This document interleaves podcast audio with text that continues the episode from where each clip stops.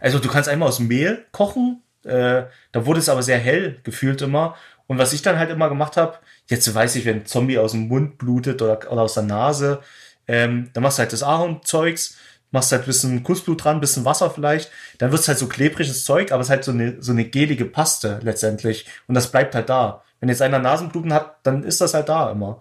Und das fand ich immer ganz, ganz geil. Hallo? Hallo. Ich möchte gern Film frühstücken.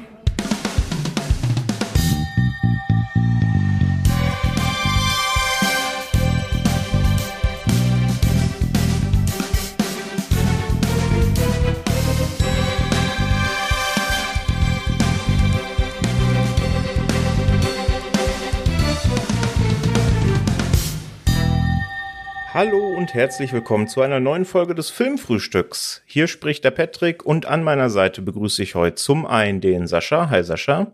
Hallo. Grüße dich. Und wir beide sind nicht allein, denn wir haben uns einen ganz lieben Gast für die Folge heute eingeladen. Seines Zeichens Filmemacher, Schieber-Daddy und noch einiges mehr, aber das kann er am besten gleich alles selber erzählen. Hallo David. Hi, hallo. Na, wie geht's euch? Mir geht's soweit gut. Ich hoffe dir auch. Ja, auf jeden Fall. Äh, bin super entspannt, komme gerade frisch aus dem Kino und ähm, habe jetzt Bock auf fünf Stunden Podcast. das sind sehr gute Voraussetzungen. Äh, es ist auch vielleicht schon mal vorgekommen, dass äh, 90 Minuten angesetzt waren und es dann dreieinhalb Stunden geworden sind. Da schiele ich so zum Simon Kretschmer rüber. Naja. Oh. Aber Sascha, dann machen wir die Runde komplett. Wie geht's dir? Mir geht's gut. Ich freue mich sehr auf heute. Ich bin hervorragend vorbereitet. Ich habe mir nämlich Davids komplette Filmografie angeguckt jetzt in den letzten Wochen und äh, hab Bock. du armer Irrer. ja, sehr schön. Ja, David, äh, zum Einstieg, äh, erzähl doch mal unserer Hörerschaft, die vielleicht dich noch nicht kennen, äh, was muss man denn zu dir wissen? Wen haben wir uns denn hier überhaupt eingeladen? Oh Gott, äh, wer bin ich? Ähm, ja, also Filmregisseur meines Zeichens, aber ohne filmgefördertes Geld. Also ähm, habe gar kein Geld in der Tasche und mache trotzdem meine Spielfilme. Und ja, bin selber großer Horrorfan, ähm, Gamer, ähm, zocke sehr gerne und versuche seit ich, weiß nicht, zehn Jahre bin, mit Kameras Geschichten zu erzählen. Und einmal, manchmal gelingt es mir, manchmal nicht. Und äh, darüber äh, kann man sich dann meiner Film Filmografie streiten. ja, aber bevor wir da jetzt in Medias Res gehen, ich meine, das Jahr 2022 ist ja jetzt noch recht jung. Ne? Wir haben gerade mal Mitte Februar und es liegt ja ein Jahr 2021 hinter uns, vollgepackt mit Film jedweder Art. Was war denn so dein Highlight oder deine Highlight 2021 aus filmischer Sicht? Und du hast ja gerade selber gesagt, du bist auch Gamer. Da würde es mich auch mal interessieren aus Videospielsicht. Was waren denn da so deine Highlights? Oh, da, da, da fragst du mich jetzt. Äh, ich habe natürlich die Fragen habe ich vorher bekommen, aber so wie ich bin, habe ich mir keine Gedanken dazu gemacht. Ähm, Gaming würde ich glaube mal anfangen. Ich versuche hier nebenbei so ein bisschen die Zeit äh, zu überbrücken, damit meine Notizen aufgehen und ich meine Letterboxd äh, Top äh, 2021 gucken kann. Und ich finde sie nicht. Super. Also ich glaube, irgendwo aufgeschnappt zu haben, dass Malignant bei dir ganz hoch im Kurs war. Ja, ja, das war ein schönes Ding. Das war auf jeden Fall ein cooles Ding. Ähm, Mann, wo ist denn hier die Top? Top, da habe ich sie. Super. Also, ich habe das super geil jetzt überspielt. Die Top 10 2021 und ich sag euch äh, Platz 1 äh, bei den Filmen. Und zwar, ähm, das würde man gar nicht denken. Ich bin zwar Horrorfan und Horrorfilmemacher, aber äh, auf Platz 1 letztes Jahr war ein Musical. Und ähm, das war nicht mal ein Musical, was ich im Kino gesehen habe, manche Leute können sich jetzt schon langsam denken, was es ist. Ähm, und zwar ist es äh, Tick Tick Boom mit mhm. Andrew Garfield. Den fand ich richtig geil. Ich hatte eine richtig gute Zeit, richtig guten Ohrwurm und habe mir dann ein paar Szenen auch noch öfters rausgepickt und angeguckt. Ähm, dicht gefolgt von Dune natürlich. Völlig passender Vergleich. Ähm, der war dann auf Platz zwei. Und bei den Spielen, äh, ja, das ist auch krass. Also klar, einmal Resident Evil Village war ein geiles Spiel, äh, keine Frage, äh, hatte viel Spaß damit, aber ist bei mir nur auf Platz drei gelandet. Ähm, ich hatte überraschenderweise auch viel Spaß mit Halo Infinite. Hätte ich nie gedacht, dass die so ähm, das Comeback feiern mit Halo. Mhm. War so ein bisschen gelutscht, der Drops. Aber die haben eine tolle, ja, das Gameplay perfektioniert und die Story war auch einigermaßen packend und ich hatte viel Spaß. Aber auf Platz eins war ein Spiel ähm, im Strategiesektor ähm, auf dem PC. Ich habe seit Jahren kein PC mehr gezockt und man konnte viel dabei lernen. Und das ist äh, Age of Empires 4, die spielbare BBC-Demo, würde ich mal sagen.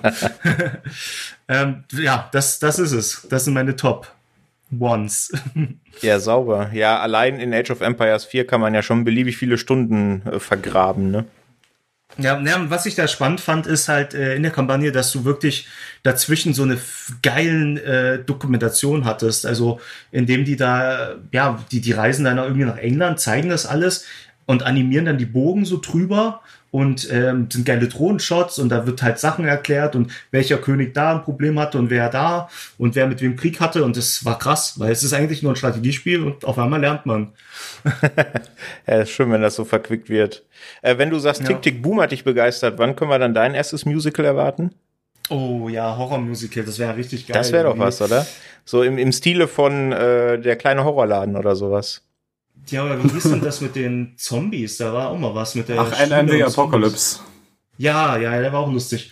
Ähm, oh, keine Ahnung. Ähm, ich bin ja lustigerweise gar, gar nicht musikalisch. Ich habe gar kein Gefühl für Musik und so. Ähm, deswegen ist es, glaube ich, auch schwierig, wenn ich ein Musical inszeniere. Aber ich lasse mich gern mitreißen von den, von den Filmen und äh, vor allem von der Stimmung. Ähm, das, das trifft mich dann immer doppelt so hart, wenn da irgendwas Schlimmes passiert. Ähm, Finde ich immer ganz spannend. Ich finde auch gerade bei Tick Tick Boom, das ist ja ein großartiger Film. Ne? Also ich finde auch, der, der trifft so vollkommen irgendwie in die in unsere Generation rein, sage ich mal, so dieses mhm äh, ja, wir werden jetzt 30, so, wir haben noch nichts mhm. erreicht, so, und das, das ist total krass und ich bin auch super froh, dass Andrew Garfield da irgendwie eine Oscar-Nominierung für bekommen ja, hat. Ja, das jetzt. ist, war für mich auch schon klar, dass er nominiert wird, beziehungsweise ich habe gesagt, er wird äh, auch gewinnen, weil ich fand den wirklich fantastisch, wie er das umgesetzt hat. Ich wusste gar nichts, also ich bin zwar Musical-Fan, aber ich bin da überhaupt nicht in der Szene drin. Ich wusste auch nichts von der Vorgeschichte und äh, die Rolle, die er verkörpert hat. Und als ich dann nach dem Film mal geguckt habe, wie der Typ so drauf war, ähm, war das, ey, so eine geile Leistung äh, eins zu eins getroffen und ähm, war eine gute Sache. Und klar, es, es geht um die Generation 20, man wird 30, was macht man mit dem Leben? Die Story ist aus den 90ern, ähm, also 30 Jahre alt. Aber was ich auch nochmal richtig spannend fand, ist das Leben eines Künstlers hier ist es ein Musical-Künstler oder jemand, der Musicals schreibt, aber das ist so passend einfach auch äh, auf, auf Regisseure besetzt oder auf Kameramänner oder auf, ähm, auf Leute, die Bücher schreiben.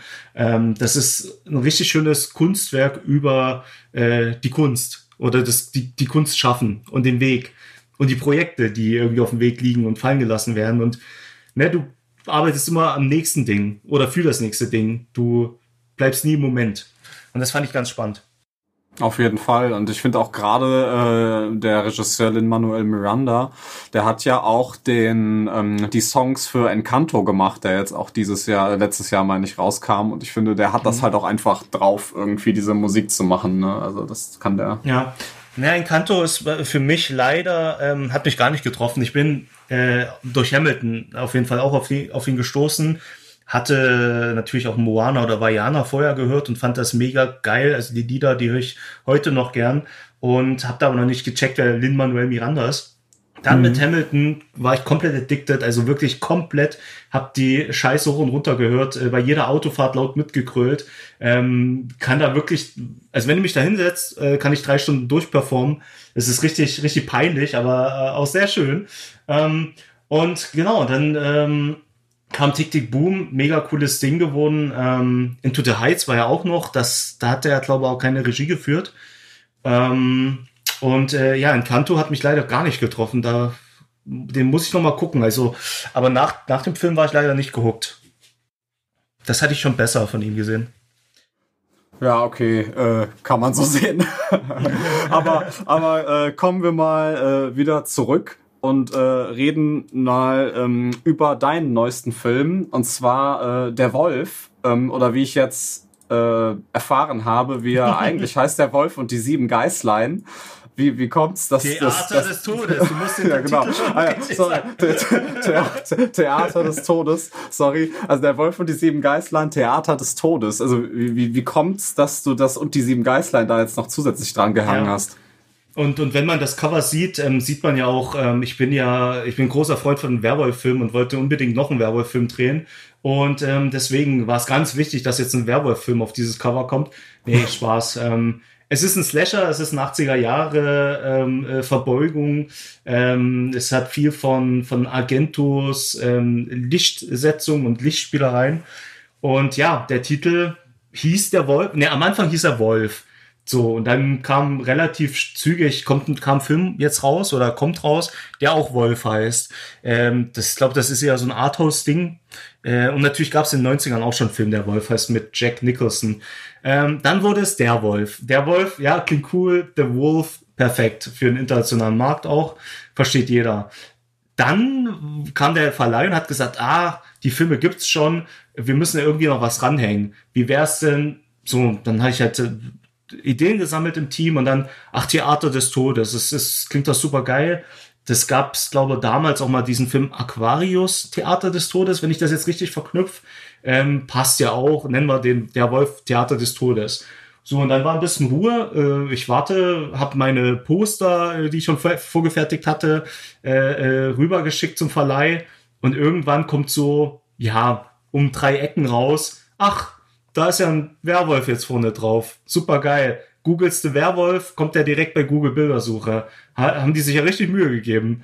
Ähm, und dann nennen sie ihn halt auch noch äh, der Wolf und die sieben Geißlein, der Theater des Todes. Also war ein richtiges, äh, ein kleiner Downer, äh, vor allem im Team, die auch dachten, was ist denn jetzt los? Ich kannte das ja schon ein bisschen wie Verleiher ticken. Und dass sie halt immer irgendwas, äh, ja, schon fast Kundeverarsche machen, wenn die äh, Scheiben im Elektromarkt stehen.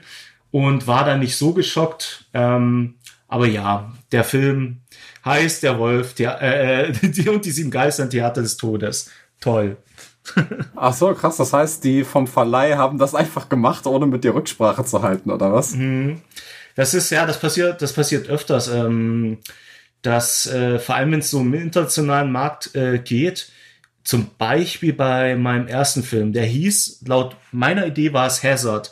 Das war ein Resident Evil Fanfilm, angelehnt an äh, den japanischen Titel Biohazard. Bio weggemacht, Hazard, geiler Titel, Erstlingswerk. Wir waren 19 Jahre, hatten kein Geld, haben ein Jahr lang über Wochenenden gedreht. Klingt geil. Trailer online. Ähm, dann kam Produzent, hat den äh, Film gefunden, hat den auch auf DVD äh, rausgebracht und sogar nach Japan verkauft. Und da haben die den Film komplett umgenannt und das Cover auf, ähm, ähm, wie, wie hieß denn das? Ähm, dieser Matt Damon-Film mit den Viren und äh, Ach, Contagion. Corona. Contagion, genau. Genau, äh, komplett auf Conta Ca- äh, Contagion äh, umgemünzt, der kam auch zeitgleich raus. So, und jetzt gucke ich äh, auf Google, gebe diesen japanischen Titel ein auf Google und sehe auf, jeden, auf einmal ganz viele japanische Kritiken darüber, wo dann Google-Übersetzung mäßig rauskam, ach, die dachten, das wäre Contagion mit Matt Damon, haben sich dann aber hier meinen 0 Euro äh, Low-Budget oder No-Budget Zombie-Film angeguckt und waren auch erschüttert und fanden es dann irgendwie wieder geil. Irgendwie waren voll hooked und haben ihn ganz gut bewertet und der ist über die Corona-Pandemie da groß geworden. Das war richtig irre. Und ich habe nichts davon mitbekommen. Anfang des Ach, Jahres habe ich das erst gesehen. Genau, und da, und da haben die es auch schon gemacht, die Japaner. Haben den Film halt irgendwie, ach, keine Ahnung, Deadly Contagion oder irgendwie, ne, dieses Contagion halt da reingebracht, äh, in Kanji-Zeichen. Und das Cover sah halt so aus. Und ähm, ja, das ist so ein Ding, was Verleiher öfters mal machen. Aber Es kann auch sein, dass der Titel irgendwann, also der Wolf, irgendwann mal ganz anders heißt. Äh, äh, Slasher Killer, so Teil 2, keine Ahnung. Weil, weil die es können und denken, die erreichen dann neue Käufer oder so, keine Ahnung. Du hast es ja gerade gesagt, äh, der Wolf, dein neuer Film. Wir hoffen mal, dass es jetzt bei der Wolf bleibt. Also unsere Podcast-Folge wird unter der Wolf laufen. Ja, ist richtig. Da, da machen wir es uns einfach. Ähm, genau, im, in der Wolf geht's ja um ja, eine Gruppe von Menschen, die im Stadttheater eingeschlossen ist. Wie dann eben ja der erweiterte Titel schon komplett verrät. Wunderschön. Und das hast du ja, glaube ich, auch im, im Glauchauer Stadttheater gedreht, ne? Und deinen hm. vorhergehenden Film Rapunzels Fluch im Schloss hinter Glauchau. Also alles äh, Local äh, Lo Locations, wunderschön auch natürlich. Was von beidem war denn so die herausforderndere Location? Also eher das alte Schloss, weil vielleicht dicke Wände, wo keine Signale durchgehen, oder eher das Stadttheater? Äh, also ich muss ganz klar sagen, also dass die härtere Erfahrung war definitiv ähm, Rapunzels Fluch. Ähm, ja, ich habe in Klauchau gedreht, meiner Heimatstadt, ähm, bin sau dankbar, dass wir das da machen dürfen und dass die uns so krass unterstützen. Ich erinnere mich auch, wie ich nach Rapunzels Fluch eine äh, Einladung zum Bürgermeister bekommen habe ähm, und dann äh, wollte er mich kennenlernen und war richtig happy, dass ich die Stadt da irgendwie so promote. Und ich weiß halt noch, wie ich damals gesagt habe, ich bin mit 25 äh, nach Berlin gezogen, ähm, wie ich damals sagte, oder so sowieso schon nach, nach meinem ersten Film, wenn ich irgendwann mal einen coolen Film mache, dann komme ich zurück in die Heimat und bringe dann hier irgendwie, keine Ahnung, äh, Leonardo DiCaprio mit oder so und drehe das dann da. Ähm, einfach nur so als aus Dankbarkeit und ich fände halt übelst geil. Ähm, ja, und dann Rapunzels Fluch gedreht, sau anstrengend, weil ähm, wir mehrere Locations hatten. Der Wolf war nur im Stadttheater. Ähm, und wir hatten zwei Wochen da gedreht, Rapunzels Fluch auch zwei Wochen Drehs plus großen Nachdreh und in zig verschiedenen äh, Locations. Und das war sehr, sehr aufwendig, ähm, das zu machen. Ähm, wir waren im, äh, in einem Turm, wir waren in Gewölben, wir waren in diesen Schlössern, wir waren in irgendeinem äh, Hotel, ähm, in einer Lobby und das, das war sehr anstrengend auf jeden Fall. Und deswegen war auch die Entscheidung bei der Wolf, das wirklich zu reduzieren auf eine Location, wo wir unsere Sachen auch stehen lassen können. Da muss, muss man auch mal dran denken. Man geht hin, baut seine ganzen Lichter und Kameras auf und dann musst du abends, wenn alle durch sind, nach zwölf Stunden wieder alles abbauen und ins Auto packen. Und das ist halt sau anstrengend. Und äh, deswegen die Idee, an einer Location zu drehen. Ach krass. Wie lange habt ihr denn gedreht? Also wie viele Drehtage hattet ihr? Puh, ähm, ich habe mir das auch mal irgendwo aufgeschrieben, aber ich aus, aus dem Gefühl heraus würde ich sagen, für Rapunzels Fluch etwa zwei Wochen mit Nachdreh. Hm, vielleicht ein bisschen mehr, vielleicht so 14, 15 Tage ja, für 15, 15, 16 Tage und der Wolf war dann kürzer, ähm, um die 12, 13 Tage, würde ich sagen. Du hast eben schon angesprochen, ähm, dass äh, der Wolf so ähm, sehr stark an 80er Jahre Horror- und Slasher-Filme angelegt ist. Und was da natürlich immer, ich sag mal, prägnant ist, sind die praktischen Gore-Effekte. Mhm. Und äh, da bist du natürlich auch schon am Start. Äh, ich mhm. meine, das, das machst du ja auch schon länger jetzt. Ne? Ich meine, selbst mhm. bei deinem ersten Film gab's die ja auch schon.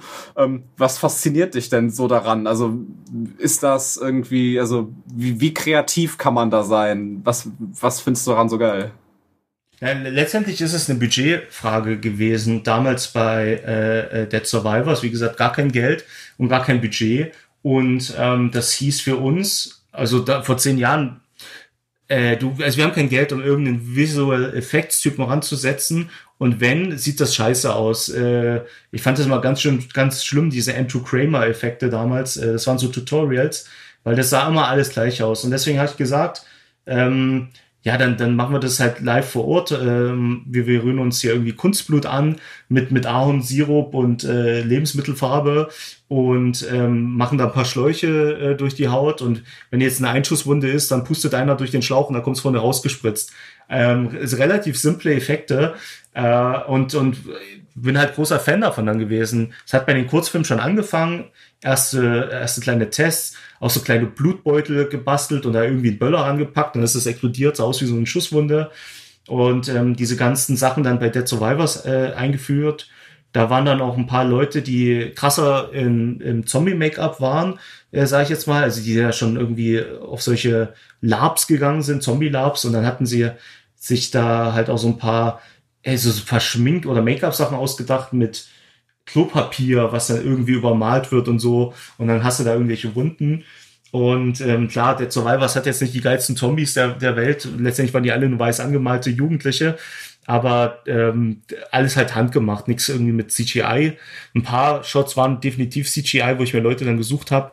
Aber da jetzt noch Blut, so Spritzer digital, das, das wollte ich halt überhaupt nicht. Und ja, es hat sich dann direkt durchgezogen. Ähm, bei Iron Wolf war auch alles äh, on camera gemacht sozusagen. Am Set Pyramid Demons hatte ich dann Philipp Ratgeber am Start, der ja auch schon eine geile Vita hat im, im Effekt-Business.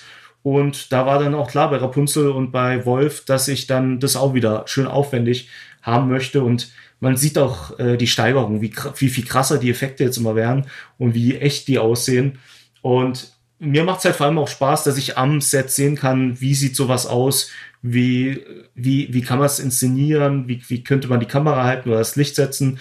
Und ähm, ja, die, die Schauspieler können halt auch viel geiler spielen, wenn die da so eine aufgeschlitzte Kehle haben und da so rumgurgeln müssen und gleichzeitig kommt das Blut raus. Und äh, was, was auch immer ganz schöner Druck ist, weil du hast ja diesen Effekt, der auch richtig teuer ist, muss man dazu sagen, auch aufwendig ist und lange dauert, irgendwie rangebastelt zu werden an die Schauspieler. Und dann wird er, du hast halt eine Chance. Es wird einmal aufgeschnitten und dann sprudelt alles raus und alle Klamotten sind eingesaut. Und äh, diesen Druck gebe ich den Schauspielern auch mit und die wissen auch alle ganz genau, was passiert. Und wir packen alle Kameras, die wir haben, auf diesen Effekt drauf und hoffen, dass das geil aussieht. Und wenn man dann ähm, jetzt das Rohmaterial mal laufen lässt, weil Film wird ja geschnitten, aber wenn du das Rohmaterial natürlich laufen lässt, dann hörst du mich nach dem Effekt immer rumschreien wie ein Verrückter, weil es so geil ist, weil ich so viel Spaß dabei habe und es so, so ekelhaft aussieht, keine Ahnung. Und ähm, ja, es macht einfach mega Spaß, das alles äh, live zu sehen. Was ist denn dein liebster Effekt aus dem Wolf? Gibt es da einen, auf den du besonders stolz mmh. bist? Ja, ich würde den Kehlenschnitt auf jeden Fall sagen. Ich glaube, das, das ist so ein, so ein, ein Ritterschlag in vielen Filmen, diese Kehlenschnitte. Und da haben wir auch, äh, uns nicht lumpen lassen. Also er sieht wirklich fantastisch aus, sieht eklig aus. Äh, die Schauspielerin spielt das ganz schlimm und, und man leidet richtig mit. Ähm, ich glaube, das ist einer der geilsten Effekte. Ähm, von den Szenen her würde ich die Szene auf der Toilette äh, sagen. Die gefällt mir so am meisten, weil die irgendwie am wirkungsvollsten war vom, von der Schrecksekunde auch. Ja, da würde ich absolut zustimmen. Also das war auch, ich würde fast sagen, meine Lieblingsszene am Film, weil die halt so richtig schön Slasher mit ein bisschen Jallo vermischt ist. Der Effekt ist dann auch geil. Der Scare mhm. ist gut. Der hat mir sehr, sehr getaugt. Sascha, wie sieht's bei dir aus? Was ist dein, dein liebster Effekt, dein schönster Kill? Ja, ich fand auch den Killschnitt, wollte ich jetzt, ich würde natürlich ja. äh, an die Leute, die sich den Film jetzt noch ansehen wollen und hoffentlich auch werden nach unserem Talk hier. Ich sage ja nicht, wer, wer geschnitzt wird. Also, ja, ähm, aber der, der, Wolf wird äh, mit einem Killenschnitt gelegt. das ist auf jeden Fall, der ist schon sehr saftig. Also ich finde ganz grundsätzlich ist der Film sehr saftig, das hat mir sehr gefallen. Wie kommt's denn? Also ich meine, das ist ja jetzt schon dein, ähm, dein zweiter Film, der so ein, ich sag mal, so eine Märchenbasis hat. Mhm. Ähm, wie kommt's denn, dass du ja darauf so aufgesprungen bist? Also mit Rapunzels Fluch, also klar, einmal kann man das machen, aber wie kommt's, dass du dann gesagt hast, weißt du was, ich mache jetzt noch mal einen über ein Märchen? Ja, ja, letztendlich definitiv ähm, war die Idee des, des Verleihs und des Geldgebers, ähm, ein Märchen zu drehen. Also ich kam auf mich zu oder ich kam auf die zu, keine Ahnung, wir sind ins Gespräch gekommen auf jeden Fall und da hieß, äh, gab es halt so eine Vorgabe und es waren so drei Punkte. Ähm, die wollen ein Märchen, es muss im, im Horrorbereich sein und sie wollen etwas Nacktheit. Und das habe ich ja mit Rapunzels Fluch ja wohl hingekriegt. Ja. ähm, genau, wir hatten, also deswegen gibt's da eine Sexszene. Ähm, ja, und äh, das war, das war die Idee, einen äh, äh, Märchen-Horrorfilm zu machen. Ähm, äh, Great Movies oder Daredo Soulfood, die machen, die haben einige so eine so eine Horrormärchen in ihrem äh, in ihrem Repertoire und ich habe jetzt sogar Rapunzels Fluch war schon in zwei so Märchenboxen drin, äh, Märchen des Grauens und noch irgend so ein Ding. Ähm, äh, die packen dann alle ihre Horrormärchen auf so so riesen DVD-Boxen. Ähm, genau, das war die Vorgabe und ich fand es halt mega spannend, ähm, äh, Märchen aus dieser Grimmschen Welt zu nehmen. Das sind halt unsere äh, bekanntesten Geschichtenerzähler und ähm, also weltweit bekannt. Ähm, die Märchen sind saugruselig und düster und ähm, und, und da halt einfach nur so einen kleinen Teil als, als deutscher Filmemacher äh, äh teilzuhaben, das fand ich halt mega äh, interessant und inspirierend und die große Verbeugung auch, die, ich äh, danke denen ja auch in den Credits und auf dem Poster stehen die auch, ähm, ohne sie jemals kennengelernt zu haben, ähm, bin ich großer Fan irgendwie, ne?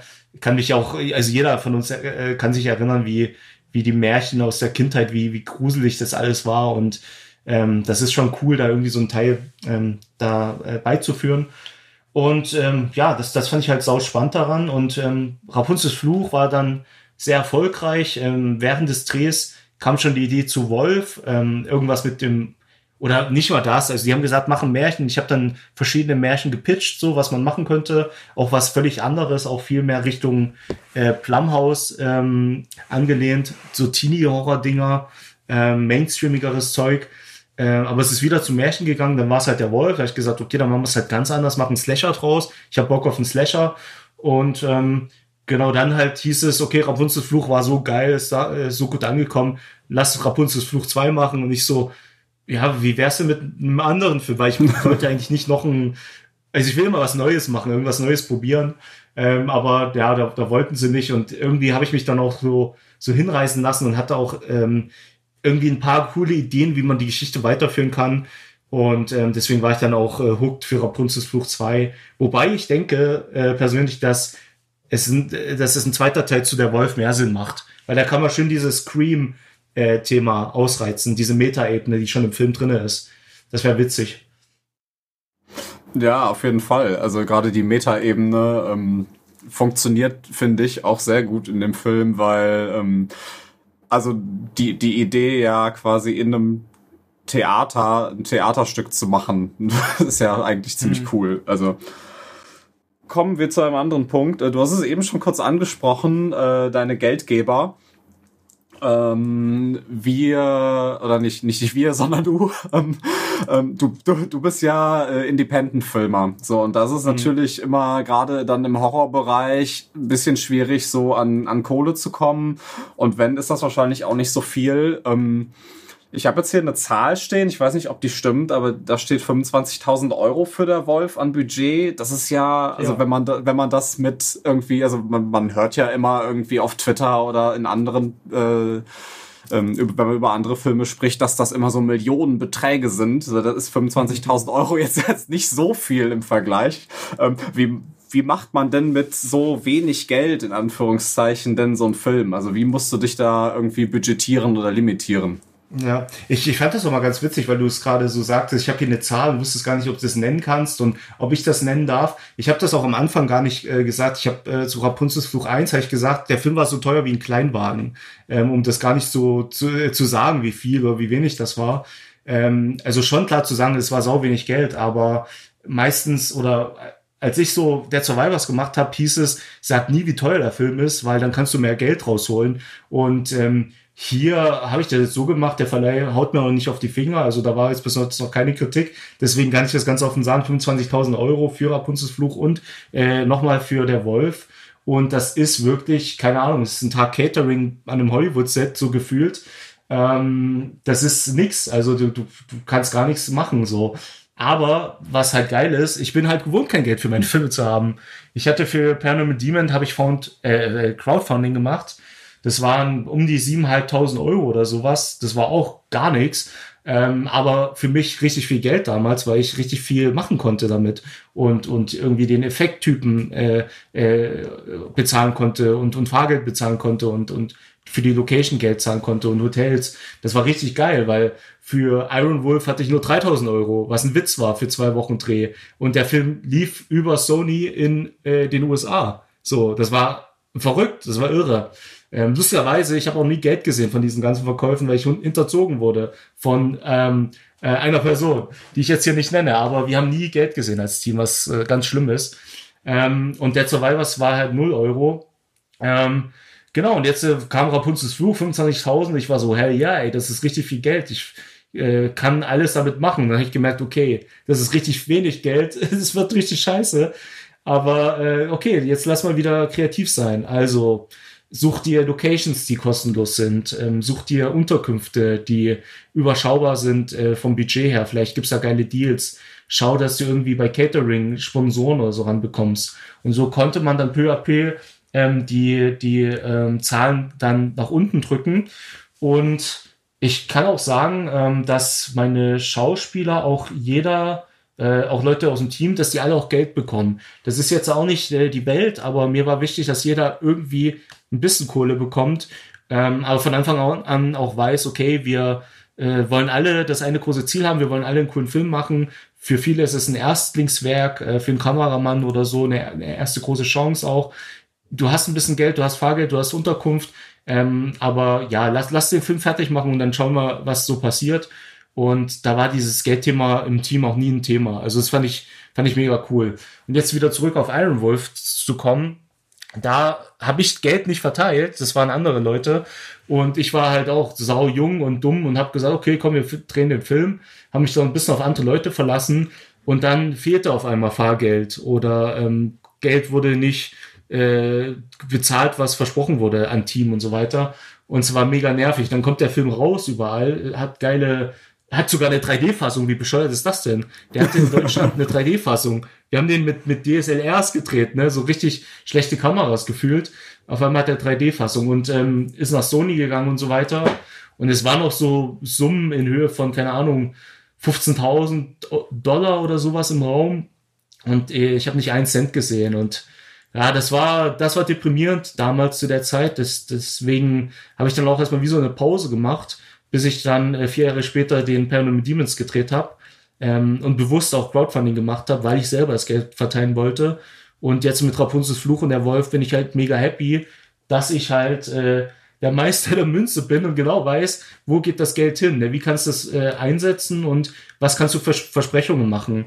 So, und da kam jetzt äh, mit äh, mit dem Erfolg und äh, ich bin ja auch immer selber angestellt und so weiter, stecke halt auch immer selber noch Geld aus meinen Anstellungen äh, äh, rein. Und ähm, der Wolf war mir dann so lieb, dass ich auch selber noch viele tausende Euro reingesteckt habe, um den wirklich äh, rund zu machen, sag ich jetzt mal. Also ja, da war das Budget komplett überzogen, definitiv. Das, äh, der war teurer, als ich Geld hatte. Ähm, aber das, das ist halt auch so ein Thema, wenn du Filmemacher bist, ähm, ich weiß nicht, du würdest wahrscheinlich auch eine Million selber reinbuttern, weil du das Ding liebst und das irgendwie auch dein Baby ist. Deswegen ist Geld da gar nicht so das große Thema. Ich würde mich auch verschulden für so einen Film, es wäre mir scheißegal. ja, Wahnsinn. Wenn, wenn, die, wenn die Leidenschaft dahinter steht, ne, dann gibt's da kein Halten. Aber ich meine, wenn, das ist ja krass, was da passiert ist mit, mit Iron Wolf. Wie stand das da auch für dich zur Debatte? Ich meine, da warst du ja noch recht jung. Wann war das? 2013 sowas in der Richtung? Ja, ja, 2012 gedreht. Ja, genau, 2012, 2013. Und so einen jungen Filmemacher, den, den, wenn man dann so über den Tisch gezogen wird, das nimmt einen schon mit. Hast du da auch dran gedacht, Mensch, das war ein schöner Versuch mit dem Filmemachen, aber ich versuche meine Brötchen jetzt äh, in, weiterhin in normalen Jobs zu verdienen und hänge das an den Nagel oder war das kein Thema? Nee, nee, niemals. Also ich war schon immer, ähm, äh, ich, ich komme aus, äh, oder meine Familie hatte nie viel Geld und ich bin ähm, auch als Jugendlicher direkt ins Hartz IV gerutscht, ähm, habe da meine Wohnung finanziert bekommen und so weiter, habe in komme ja ursprünglich aus Sachsen, habe da überhaupt gar nichts gefunden, was mir gepasst hat.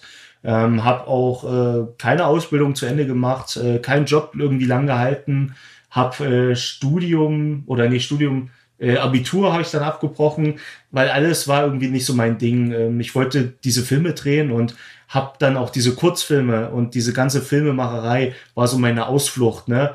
Andere hängen sich dann in die Flasche oder rennen irgendwelchen Gruppierungen hinterher. Ich war dann mit meinen äh, äh, äh Videothekenfilm zu Hause, habe mir Ideen rausgesucht und mit meinen Freunden dann Kurzfilme gedreht. Das war so meine meine äh, Ausflucht und ähm, fand das auch so, also rückblickend auch mega gut, wie es gelaufen ist. Und ja, dann kamen die Filme Dead Survivors, dann hat man auf einmal gemerkt, krass, das läuft ja irgendwie, das, das, das, das geht ja, man kann auch längere Filme machen für gar kein Geld. Dann habe ich mitbekommen, dass äh, Leute ihre, ja, keine Ahnung, ihre Kameraskills und, und, und Schnitt und so weiter verkaufen und Geld dafür bekommen und viel beschissenere Qualität hatten so äh, und das fand ich äh, da habe ich mich selbstständig gemacht und habe dann äh, erste Hochzeitsfilme und sowas gedreht und und kleine Werbefilme und dachte hey jetzt werde ich bezahlt für das Zeug. Ich habe das noch nie gelernt und so. Und das ging dann so weiter bis ähm, man gemerkt hat okay so richtig auf, auf komplett eigenen Beinen kannst du ja nicht stehen. Du, ähm, du musst in eine größere Stadt ziehen und dann hat sich halt Berlin dann angeboten, weil meine Freundin dann hier auch studieren, äh, studiert hat. Und dann sind wir halt zusammen hochgezogen und ich habe mich anstellen lassen in verschiedenen äh, äh, ja, Unternehmen und habe da auch nochmal richtig viel gelernt, aber habe vor allem Geld verdient. Und ich weiß auch noch, mein erster Job, das war bei Animal Beyond für einen äh, YouTube-Kanal äh, äh von Mr. Trashpack auch, lustigerweise, der ja auch immer mal mitspielt. und ähm, hab da so eine, äh, hab da, hab da 1500 Euro brutto verdient. Und ich bin heimgekommen und hab, den, hab das Geld so auf den Tisch gehauen äh, und hab gesagt, guck mal hier, ich bin reich, komm, wir, wir kaufen uns ein Auto oder irgend sowas. Das waren dann 900 Euro netto, das war nix. Meine Freundin hat mich ausgelacht. Die, die war, meine Freundin war immer arbeiten, ne? Die hat für ihr Studium immer alles selbst finanziert. Die war immer arbeiten. Ähm, und die hat mich ausgelacht. Und ich war so, ey, die, die, die, sind, die sind so dumm, die bezahlen mich für einen YouTube-Kanal, da irgendwie zu filmen.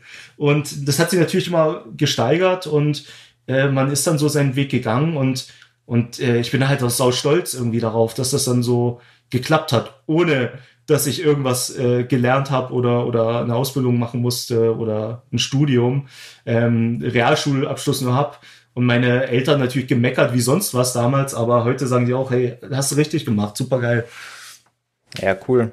Du hast es vorhin gesagt, ähm, die, die Darsteller bei deinen aktuellen Filmen, die haben natürlich Geld bekommen, also alles, alles in trockenen Tüchern. Wie bist du denn an deine Darsteller gekommen? Weil es gab ja so ein paar Gesichter, gerade auch jetzt in der Wolf, die man schon mal gesehen hat. Ein paar neue waren dabei. Wie castest du? Machst du das selber oder hast du da irgendjemand anders für, der da einen besonderen Blick für hat? Ja, wäre wär schön, wenn ich da jemand hätte. Nee, das mache ich schon selbst. Also, ähm, äh, einerseits, ähm, also ich habe eigentlich Aufrufe gemacht im Internet, da haben sich mehrere Leute, melden sich dann irgendwie, also wirklich 200 Leute melden sich. Ähm, teilweise hast du wirklich so die richtige Rollenbeschreibung drin und das Alter und dann meldet sich an, äh, anstatt eine 20-jährige Frau ein 50-jähriger Mann und so. Das hast du halt auch immer wieder. Und, ähm, und dann halt auch Schauspieler sind mega verletzt, wenn du sagst, nee, äh, ich habe mich für jemand anderes entschieden. Da, da gab's oh, da gab's einige Blockierungen dann äh, von deren Seite, äh, weil ich das irgendwie dann, ja, die nicht nehmen wollte, äh, die alten Mimosen. Ähm, aber äh, genau, ich mache das selber. Ich suche mir die Leute dann äh, zusammen. Ähm, entweder kenne ich sie auch schon, wie man das jetzt beim Wolf sieht. Da sind ein paar Schauspieler wieder mit dabei. Oder ich treffe sie dann irgendwie in Berlin im Café oder so. Oder man, man macht so Webcam-Chats äh, und ähm, lernt sich kennen ja, alles selbst und genau, viele Freunde halt dabei, äh, Kollegen auch aus dieser YouTube-Szene, äh, halt mit Mr. Trashback oder Davis Schulz, den ich auch auf einer Filmpremiere dann irgendwann mal kennengelernt habe in Berlin. Oder Martha Schropp, die ja bei Wolf auch am Anfang mitspielt. Ähm, die hat sich auch beworben für Rapunzels Fluch und hat dann aber eine Rolle abgelehnt, äh, was ich auch verstehen kann, warum. Ähm, und äh, dafür war sie aber dann bei Wolf dabei, wo ich mega happy bin und wird sicherlich dann in einem äh, zukünftigen Film auch wieder am Start sein.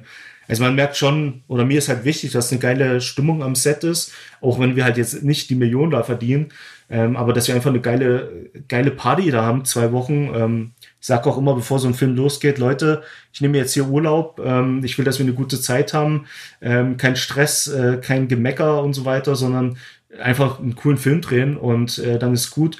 Und dann entstehen halt wirklich so Freundschaften, die über mehrere Jahre äh, dann jetzt schon bestehen und das, das finde ich halt ganz geil auch. Ja, so will man es ja haben. Und bei der Wolf sieht man dich ja auch wieder selber in der Rolle? Ist das so ein Ding, was du dauerhaft durchziehen möchtest, dass du in deinen eigenen äh, Film mitspielst oder was hat es damit auf sich? Also, also klar, äh, ich bin ein großer Fan halt auch von Peter Jackson, der auch immer selber mit aufgetreten ist in seinen Filmen.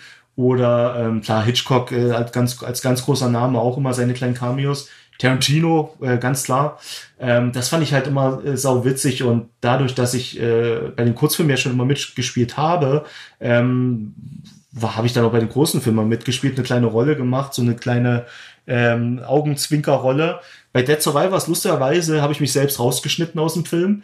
Da habe ich das äh, nicht verwendet.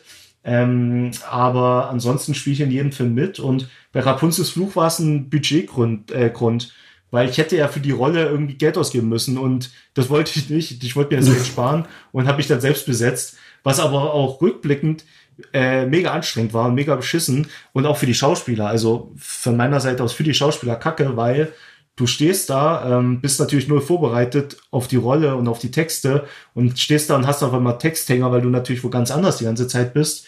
Und das fand ich halt ein bisschen schade. Ähm, deswegen habe ich es ein bisschen reduziert und bei Wolf bin ich auch am Start, aber halt ähm, es war besser planbar einfach. Ähm, man ist nicht die ganze Zeit vor der Kamera, sondern nur in ausgewählten Situationen. Und ja, genau, das, das macht mir immer viel Spaß und ähm, wen man natürlich dann auch nochmal nennen muss, ist ja Michael Krug, der bei Dead Survivors schon die Hauptrolle Chris Burnside war. Unser äh, sächsischer Chris Redfield, wenn man die Spiele kennt. und da die ganzen Zombies vermöbelt hat. Und er hat bei Iron Wolf mitgespielt, der war bei Planet Demons am Start und hat sogar, trotz dass er kein Schauspieler ist und gar keine Zeit mehr für diesen Quatsch hat und mir schon tausendmal hat er gesagt, ey, Dave, tut mir leid, ich, ich, kann, nicht, ich kann nicht mehr mit dir filmen, es tut mir so leid. Und wir haben wirklich angefangen als Kinder äh, zusammen. Und ähm, aber ich schaffe es immer wieder, ihn irgendwie zu besetzen. Das ist mein, mein Bruce Campbell. Sehr cool.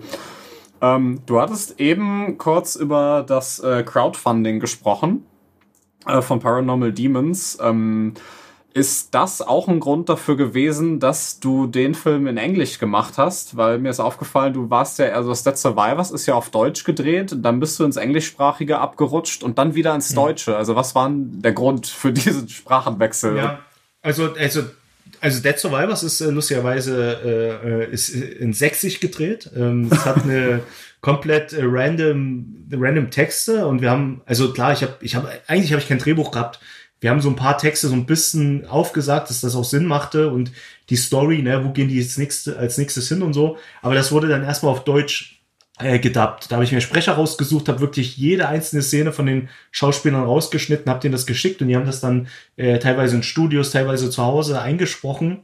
Ähm, und dann hatte ich halt diesen geilen amerikanischen Synchro-Look, den wir halt aus amerikanischen oder synchronisierten deutschen Fassungen dann kennen. Und äh, damals habe ich auch nur das geguckt. Ich habe mit englischen Filmen oder Originalfilmen erst viel später angefangen, um vor allem auch mein Englisch so ein bisschen zu üben. Ähm, aber da war ich halt großer Fan von dieser cheesy Dub-Situation da und äh, habe zeitgleich mit der deutschen Fassung auch eine englische Fassung gemacht. Deswegen kam er dann auch irgendwie in Thailand raus oder in, auch keine Ahnung, wo, Japan, sonst wo. Also der, der ging schon ein bisschen rum, der Survivors. Genau, mit der Survivors kam dann ein Produzent und der meinte ja, hier, lass Iron Wolf machen und es war die Zeit von Iron Sky und ähm, sowieso internationaler Markt. Kommen wir drehen es direkt auf Englisch, ähm, aber mit deutschen Schauspielern. Deswegen hast du da so einen fantastischen Scheiß äh, Synchro oder oder Scheiß Deutsch-Englisch-Dialekt drinne. Also alle reden Englisch, sind Deutsche, aber es macht gar keinen Sinn, so dass sie Englisch reden. Und ähm, genau, und dann, ach ja, das Geile auch bei Iron Wolf, dann hat ja der Verleih so eine geile deutsche Pornosynchro gemacht. Die klingt super geil. Also das, wenn man mal sehen, also richtig viel Spaß haben will, ähm, ich würde sagen, Iron Wolf ist mein schlechtester Film, aber er macht sau viel Spaß. Und man kann sich richtig schön mit Bier zuschütten und kann den Film gucken in der deutschen Fassung. Also da hat man viel Spaß. Ähm, genau, dann Paranormal Demons. Da war ich immer noch auf den Zug, das Englisch zu machen, definitiv. Größer Mar äh, größerer Markt, international. Ähm, ähm, Horror-Genre, also das, das war auch schon von Anfang an so äh, meine Idee, ähm, viele potenzielle Zuschauer zu finden. Und ähm, genau, dann deswegen auf Englisch und mit Rapunzels Fluch und der Wolf war halt ein deutsches Studio und die wollten die deutsche Fassung. Ähm, es gibt sogar Interessenten international, ähm, die Rapunzels Fluch und der Wolf gerne haben wollen. Da bin ich jetzt äh, auch sogar dran. Äh, äh, also ich habe von zwei, drei Tagen schon wieder geschrieben da könnte auch noch was funktionieren. Ich glaube, mein Verleih ist da so ein bisschen, hat da nicht so die Ambition, das zu machen, aber ich werde da mal ein bisschen meine Fühler ausstrecken, weil ich glaube definitiv, das ist was für die, für den internationalen Markt. Ähm, der deutsche Markt ist ein bisschen eingeschlafen bei diesen Themen. Ich glaube, international gehen die Filme noch viel besser. Das ist ein ganz guter Punkt, denn äh, das wäre auch noch so eine Frage. Du hast gerade US-Markt gesagt, dass du da ein bisschen die Fühle ausstrecken willst. Was wäre denn, wenn dich jetzt morgen ein US-Studio selbstständig anrufen würde und sagt, Mensch, David, ich habe hier äh, The Wolf gesehen und möchte da gerne ein Remake machen. Wer sollte denn da deiner Meinung nach, wenn du es nicht selber machen willst, auf dem Regiestuhl sitzen? Hast du da irgendwen? Mhm. Also erstmal mache ich das wieder wie äh, in meiner ersten Festanstellung. Ich werfe das Geld auf den Tisch und sage, ich bin reich und kaufe ein Auto. Äh, was ich auch wieder, das habe ich damals nicht gemacht, das, ich habe noch nie ein Auto gekauft. Ähm, genau, äh, boah, wer macht das? Äh, am, am, besten macht es natürlich der äh, äh mein mein amerikanisches äh, mein amerikanischer Klon, der David Bruckner. Der müsste am besten den Film machen. Da braucht man nicht viel machen. Dann nimmt man die Ö-Striche raus, dann kann man auch dasselbe. Material verwenden. Ja, also das wäre, das fände ich richtig witzig, um die Leute dann nochmal so richtig äh, äh, ja verrückt zu machen auch, weil ihr wisst gar nicht, wie viele E-Mails ich bekomme Ähm, ich verfolge den ja natürlich schon von Anfang an, von äh, seit Signal. Ich habe den Film damals in der Videothek gesehen und fand das mega witzig. Hey, der, der heißt so wie ich und der macht Filme. Habe mir den Film geholt und dachte, auch cool, ey, macht echt Spaß. Und habe den seitdem verfolgt. Und ich glaube, oh, weiß gar nicht, wann das war, mit Paranormal Demons oder so die Zeit.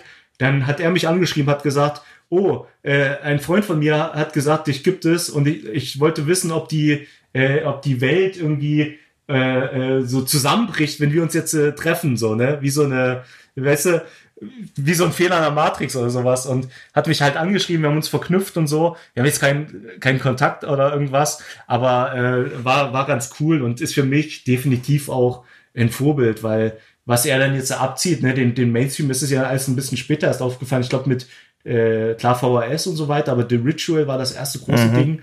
Und jetzt The Night House, das sind echt geile Filme, die er macht. Und äh, wir sind definitiv völlig grundverschiedene äh, Regisseure, das muss man auch sagen, haben wir natürlich auch ganz andere äh, Budgets. Aber das ist auch definitiv ein Vorbild, wie auch der äh, äh, David Sandberg aus, glaube ich, Schweden ist der ursprünglich, der ähm, ähm, Dings gemacht hat. Shazam ist er jetzt äh, ähm, am Start. Und ja, das ist auch ein großes Vorbild, ne? der irgendwie mit Horrorkram auf YouTube so bekannt wurde, dass er dann nach Hollywood gehen durfte. Ähm, der, der dürfte auch meine Filme remaken, definitiv. Jetzt, wo du sagst, vielleicht war dann euer Kontakt ja vielleicht so eine kleine Vorlage für sein The Night House, oder? Irgendwie so, ein, so ein, äh, eine Kopie am anderen Ende des großen Teichs, die zufällig genau. fast genauso heißt. Oh, oh, krass. Schreibt das raus, das müssen wir dem schicken, das ist super. ja. Das passt wunderbar. Ja, aber wir, wir, haben, wir haben leider keinen Kontakt. Ich, ich like ab und zu mal Sachen von ihm oder, oder schreib mal was oder auch ganz, also wenn ein Film fertig ist, schicke ich ihm mal einen Trailer. Aber da ist ja leider kein großer Kontakt zustande gekommen. Und ich bin mir auch sehr sicher, dass sein Marketing-Team sagt, äh, seine, äh, seine Agenten, David, ey, du musst dich leider umbenennen. Da gibt's einen David Brückner in Deutschland, das ist gefährlich. Ähm, der ist zu gut, du musst deinen Namen ändern. Sehr schön. Äh, ja, du hast es gerade gesagt, äh, da, da gibt's den, den Brückner in, in Amerika. Du hast vorhin noch ein paar andere Namen gesagt, Tarantino und Co. Gibt's denn generell eigentlich so Vorbilder, wo du sagen würdest, Mensch, die von ihrer Art, Filme zu machen, das sind so meine Idole oder hast du sowas gar nicht? Äh, doch, also ganz klar, also Tarantino-Poster hängt bei mir immer im, im, im Zimmer ähm, als Teenie, den fand ich mega, mega cool und spannend, was, was der gemacht hatte. Äh, Peter Jackson mit seinen Trash-Filmen, ähm, die er für 0 Euro oder irgendwie oder äh, neuseeländische Dollar, keine Ahnung, was die da haben, äh, umgesetzt hat.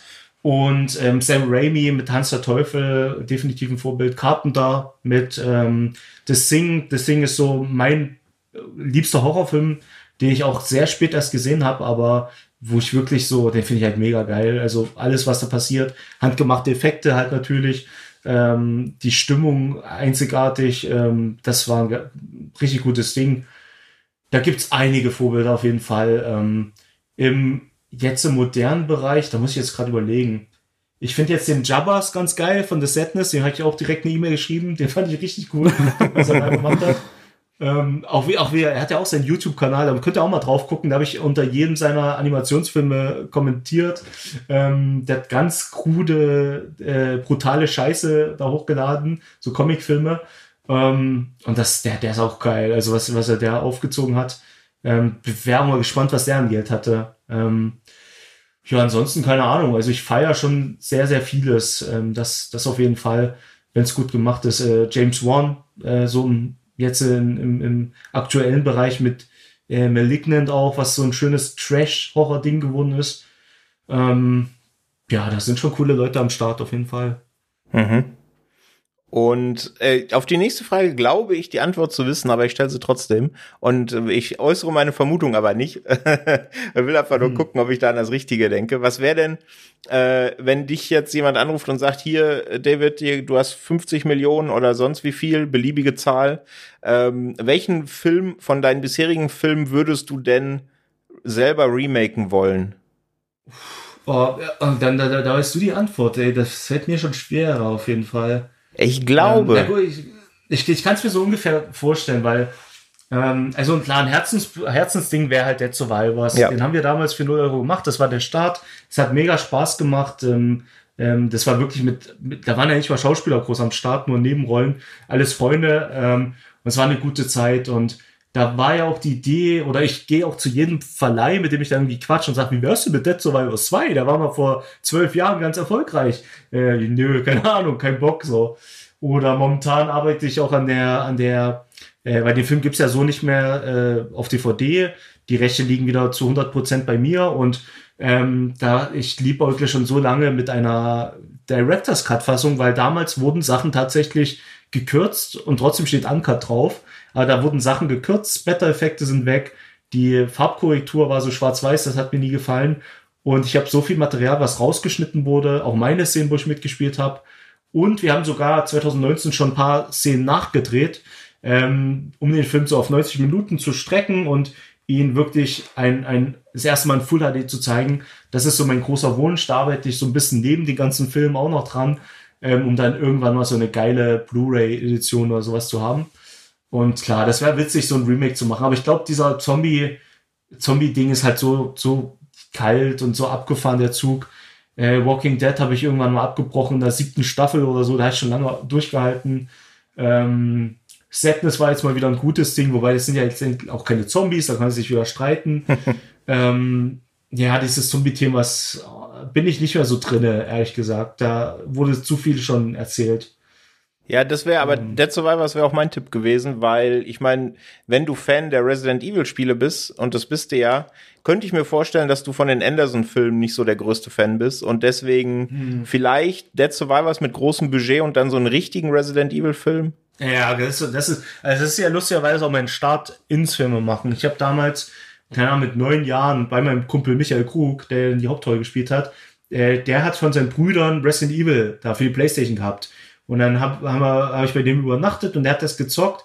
Oder er macht das halt an und da kommt dieses geile Intro, ne? Dieses heute trashige Intro, aber damals war das so geil, so, oh, Hollywood, was? Wie, wie, wie geht das? Du spielst ein Spiel, ist, ist das so eine, ist das so ein Hollywood-Film und Blut und krass und Splatter, what? Ich hab Schiss. Dann laufen wir, läuft, das ist die Stimmung mega cool von dem Spiel, du läufst da durch die ersten Gänge, äh, siehst halt den ersten Zombie, was mega gruselig ist, oder läufst da durch den Gang, wo der Hund durchs Fenster springt. Und das war so eine geile Atmosphäre. Und bis heute ist es auch eines meiner Lieblingsspiele äh, des Resident Evil 1 und allgemein diese gesamte Reihe, die liebe ich. Die ist mit äh, Teil 5 und Teil 6 sehr gestorben, aber hat einen phänomenalen äh, sieben Teil äh, gehabt. Das beste VR-Erlebnis, was ich jemals hatte. Ähm, es war so eine gute Zeit, das irgendwie auf, auf mit der Sony äh, äh PlayStation VR da zu spielen. Und ja, das, das war natürlich fett. Jetzt kommt Anderson hat die ganzen Filme gemacht. Ich war so enttäuscht. Ähm, fand den zweiten sogar noch am besten, lustigerweise, weil er am nächsten an, an die Film, Filme angekommen ist. Und ähm, dann war ich wiederum nicht so enttäuscht von diesem ja schlechten Neuanfang ähm, und und schlimmen Neuanfang, der die Figuren teilweise ins Lächerliche zieht, wenn man da so an Leon denkt. Aber die hatten die Settings, die hatten halbwegs die Story und ähm, sie sahen alle nach Cosplay aus, aber das hat mir schon getaugt und ich glaube, ich hatte so sechs von zehn sogar gegeben. Also mir hat das sehr gut gefallen und großer Wunsch damals wie auch heute wäre natürlich äh, Resident Evil 1 zu verfilmen, so wie wir es kennen von der PlayStation. Ähm, und gar nicht mal das Remake da zu nehmen, was dann auf GameCube rauskam, sondern wirklich das, das ganz alte. Ähm, und vielleicht sogar wirklich noch so richtig trashig, die Darsteller mit den gefärbten Haaren und sowas. Ähm, das fände ich auch ganz witzig. Ähm, das das wäre ganz geil. Da gibt's einige coole äh, ähm, äh, Fanfilme auch auf YouTube, die das wirklich auch so nach, nachgestellt haben. Auch so Cosplayer, sage ich jetzt mal. Ähm, da war ich auch sehr erstaunt. Ich glaube, es gab sogar so ein deutsches, äh, so, so deutsche Leute aus, aus München, ähm, die diese Villa nachgebaut hatten in einem Set. Das fand ich auch cool. Fällt mir oh, leider gerade nicht ein, wie die hießen. Ähm, aber das, das war auch richtig geil. Also die, die hatten es auch richtig drauf. Aber vielleicht dann in ein paar Jahren, ne, wenn sich äh, die Geldgeber wieder dazu entscheiden, das Franchise nochmal zu rebooten, dann halten wir auf jeden Fall die Augen auf, ob wir deinen Namen da irgendwo sehen. Da bin ich mir sehr sicher. Ich habe schon beim neuen Film gewartet, dass mich mal einer anruft, aber nee, leider nicht. Die sind wahrscheinlich alle beim David Bruckner dann gelandet. Ja, das ist auch immer sehr, sehr ungünstig. ähm, aber äh, kommen wir mal wieder zu, ähm, zu deinen Werken und jetzt zu deinen, also zu Der Wolf kommen ja jetzt wahrscheinlich gerade die ganzen Kritiken rein, so nach und nach. Der startet ja gerade. Ähm, wie, äh, wie gehst du damit um? Also suchst du irgendwie aktiv mal die Letterboxd-Seiten durch? Suchst du, googelst du nach deinem eigenen Film? So, wie, wie nimmt man so Kritik auf? Weil gerade da mhm. gibt's ja sicherlich auch Leute, die sich dann vielleicht auch mal, ich sag mal, nicht so nett dann über das eigene Werk dann sprechen. Ja, Ach gut, also, also mit, mit, mit Kritik, das habe ich ja von Anfang an schon mitbekommen, wenn du, wenn du ein Dead Survivors machst und das Cover sieht ja nach einem Film sogar aus und dann ist der Inhalt natürlich nicht das, was das Cover entspricht, sage ich jetzt mal von der Qualität. Und da hast du schon mit dem ersten Film und mit Anfang 20 äh, desaströse Kritiken, ähm, die ich aber schon damals nie wirklich, ja, mit, mit Trauer oder irgendwas aufgenommen habe, sondern immer mit Spaß. Ich fand das immer, ich fand es immer verrückt, dass sie sich überhaupt angeguckt hatten. Ich habe damals sogar bei Amazon und so, wenn da sich einer richtig aufgeregt hat, was er für eine Scheiße er gekauft hat, da habe ich dann auch mal gesagt, ja cool, danke schön, dass du Geld für mich ausgegeben hast und hab mal die Wunde gedrückt und so. Immer so ein bisschen getrollt. Und das mache ich heute jetzt weniger. Also obwohl, obwohl beim Wolf, ähm, da war auch so einer, wir hatten ja so ein kleines Limited äh, äh, äh, Premieren, sag ich mal, gefeiert, wo, also während Corona durften wir eine Premiere machen, wurden, also durften ein geiles Kino in Berlin ins, ins UCI äh, am Mercedesplatz, neues Kino, hatten da eine fette Wand, äh, 4K-Version, 5.1 Sound. Also wir haben uns im Schnitt noch richtig viel Mühe gegeben. Und ähm, ich hab, war, dreimal im Kino und habe getestet, ob der Film läuft. Und da sind die Leute da kostenlos, äh, über 100 Leute. Und, ähm, äh, und da kam, hat tatsächlich irgendwie einer dann das kritisiert, äh, direkt danach auf Letterbox und habe ich auch direkt geantwortet. Da war ich auch so richtig, äh, ja, so, so ein richtiger Troll auch. Ähm, habe da meine ähm, ja lustig, lustig gemeinten Kommentare abgegeben äh, in Form von ja keine Ahnung du wirst halt hier eingeladen und dann schreibst du dann noch sowas dann lieber gar nichts sagen ne aber nee also generell finde ich das immer cool dass die das überhaupt angucken und ähm, muss auch sagen dass die Kritiker ähm, jetzt auch ein bisschen versöhnlicher werden, glaube ich. Also die haben jetzt langsam so, glaube ich, so ein Bild von mir, ähm, was das für Filme sind und kriegen so den Werdegang mit. Und was mir ja ganz wichtig ist, dass jeder Film oder der, der neue Film immer besser ist als der alte, dass man sich immer so steigert in allen Belangen irgendwie. Und ähm, das kriegen die Kritiker jetzt auch schon mit. Ähm, das lese ich immer wieder. Und klar, die Kritikpunkte, die kenne ich ja selber. Ich bin mein größter Kritiker und ähm, weiß auch, wo es am, am meisten hängt und ich weiß ja vor allem, warum es überhaupt hängt an manchen Stellen. Und äh, deswegen kann ich das auch voll verstehen. Ich bin sau dankbar für, für über jede Kritik, obwohl, äh, egal ob die jetzt negativ oder positiv ist. Und ähm, aber momentan kann ich mich nicht, äh, mich nicht beschweren, weil Wolf ist das alles sehr spaßig und ja, Letterbox habe ich jetzt gar nicht geguckt. Also nach der Premiere habe ich reingeguckt, aber das ist ja jetzt auch schon wieder ein paar Monate her. Was jetzt so neue Reviews oder so anbelangt, nö, habe ich jetzt nicht reingeguckt. Und wenn, sieht man auf jeden Fall meinen Kommentar. Also ich bin Ghost Pictures im Internet, ihr seht mich auf jeden Fall, wenn ich es kommentiere oder like. Ja, sehr cool. Ähm, wie sieht das denn äh, bei dir und äh, Filmfestivals aus? Also du hast ja gerade schon gesagt, ihr habt die Premiere in einem richtigen Kino gefeiert. Ne? Also dann die, den, den eigenen Film auf einer großen Leinwand zu sehen, ist ja eh noch mal krass. Ähm, also reichst du deine deine Sachen auch für, für Filmfestivals ein? Ich meine, da gibt's ja auch einige und jetzt gerade bei der Pandemie ja auch online. So, bist du da so ein Mensch für? Mhm. Ja, ähm, gut, also mit Rapunzels Fluch, der kam ja sehr, also der wurde, oder es war geplant, den im August rauszubringen und da war gar keine Zeit mehr für Filmfestivals. Ich habe es zwar trotzdem irgendwo online eingereicht und ähm, es gibt ja Filmfestivals oder es gibt eine Seite Film Freeway, da kannst du dir Filmfestivals für 0 Euro raussuchen, sage ich jetzt mal, da ist die Chance aber genommen zu werden sehr gering. Oder du zahlst dann irgendwie deine 30, 40, 50 Euro und dann weißt du, du wirst genommen, kannst dir dann dein äh, Dings da auf die DVD packen, aber gewinnst ihn halt eh nicht, weil ähm, es gibt halt immer, es gibt immer einen besseren Film, sowieso.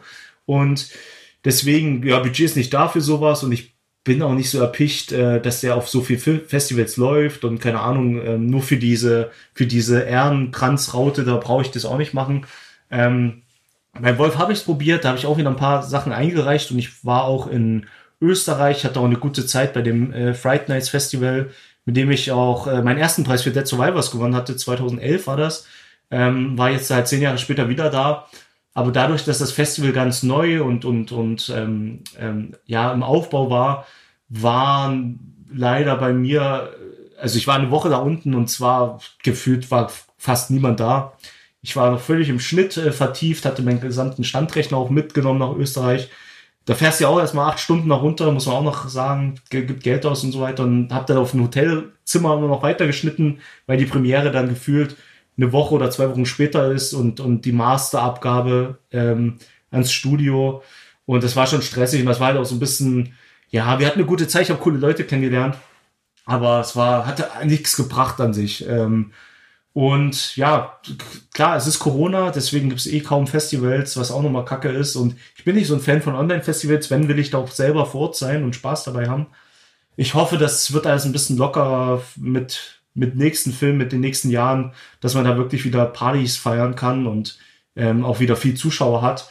Aber ja, die letzten Festivals waren jetzt nicht so der Bringer und deswegen habe ich mich da jetzt auch nicht so ähm, ja, reingehangen, ehrlich gesagt ein paar, ja, vielleicht klappt es noch, ein paar Festivals sind im Umlauf, aber der Film ist ja auch schon draußen und es gibt immer noch keine englischen Untertitel, was auch nochmal den, äh, die Festivals sehr einschränkt, natürlich.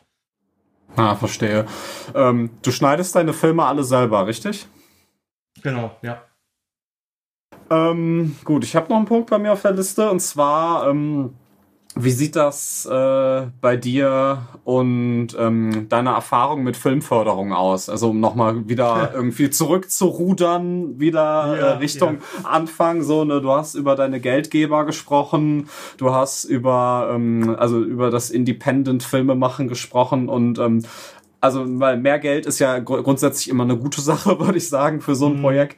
Und ähm, also reichst du deine Sachen für Förderung ein? Äh, ist das frustrierend? Was, also wie, wie läuft das da? Ja, also genau, also Filmförderung, da muss ich jetzt natürlich sehr aufpassen. Ähm, ich bin Independent Filmmaker und das ist auch geil und ich kann ja machen, was ich will. Ich kann ja wirklich äh, äh, meine Filme rausscheißen und es so machen, wie ich will und es wird dann so gefressen oder nicht. Ne? Ähm, wenn ich jetzt Filmförderung möchte irgendwann, keine Ahnung, muss ich ja ein netter Mensch sein und äh, darf gar nicht so haten. Aber es gibt natürlich einen Grund, warum ich nie Filmförderung bekommen hat, habe und äh, immer ähm, mit wenig Budget dann drehen musste. Äh, ich finde, der Weg, eine Filmförderung zu bekommen, ist zu aufwendig. Ähm, ich Vielleicht hätte ich mein Abitur machen können, keine Ahnung. Ich habe es nach einem Jahr irgendwann abgebrochen. Aber ich würde jetzt nicht sagen, dass ich dumm bin, auf keinen Fall. Aber wenn ich mir das angucke, was man einreichen muss, ähm, die Lust und die Zeit habe ich ehrlich gesagt nicht und auch nicht äh, die Zeit, das zu lernen. Ähm, äh, so, ich glaube, Filmförderung ist eher was für Filmstudenten, weil du lernst einfach, wie du dein Werk einreichst. Und deswegen sind viele filmgeförderte Filme wahrscheinlich auch so scheiße, weil die einfach nur lernen, wie kriegt man Geld vom Staat, um die Filme zu machen.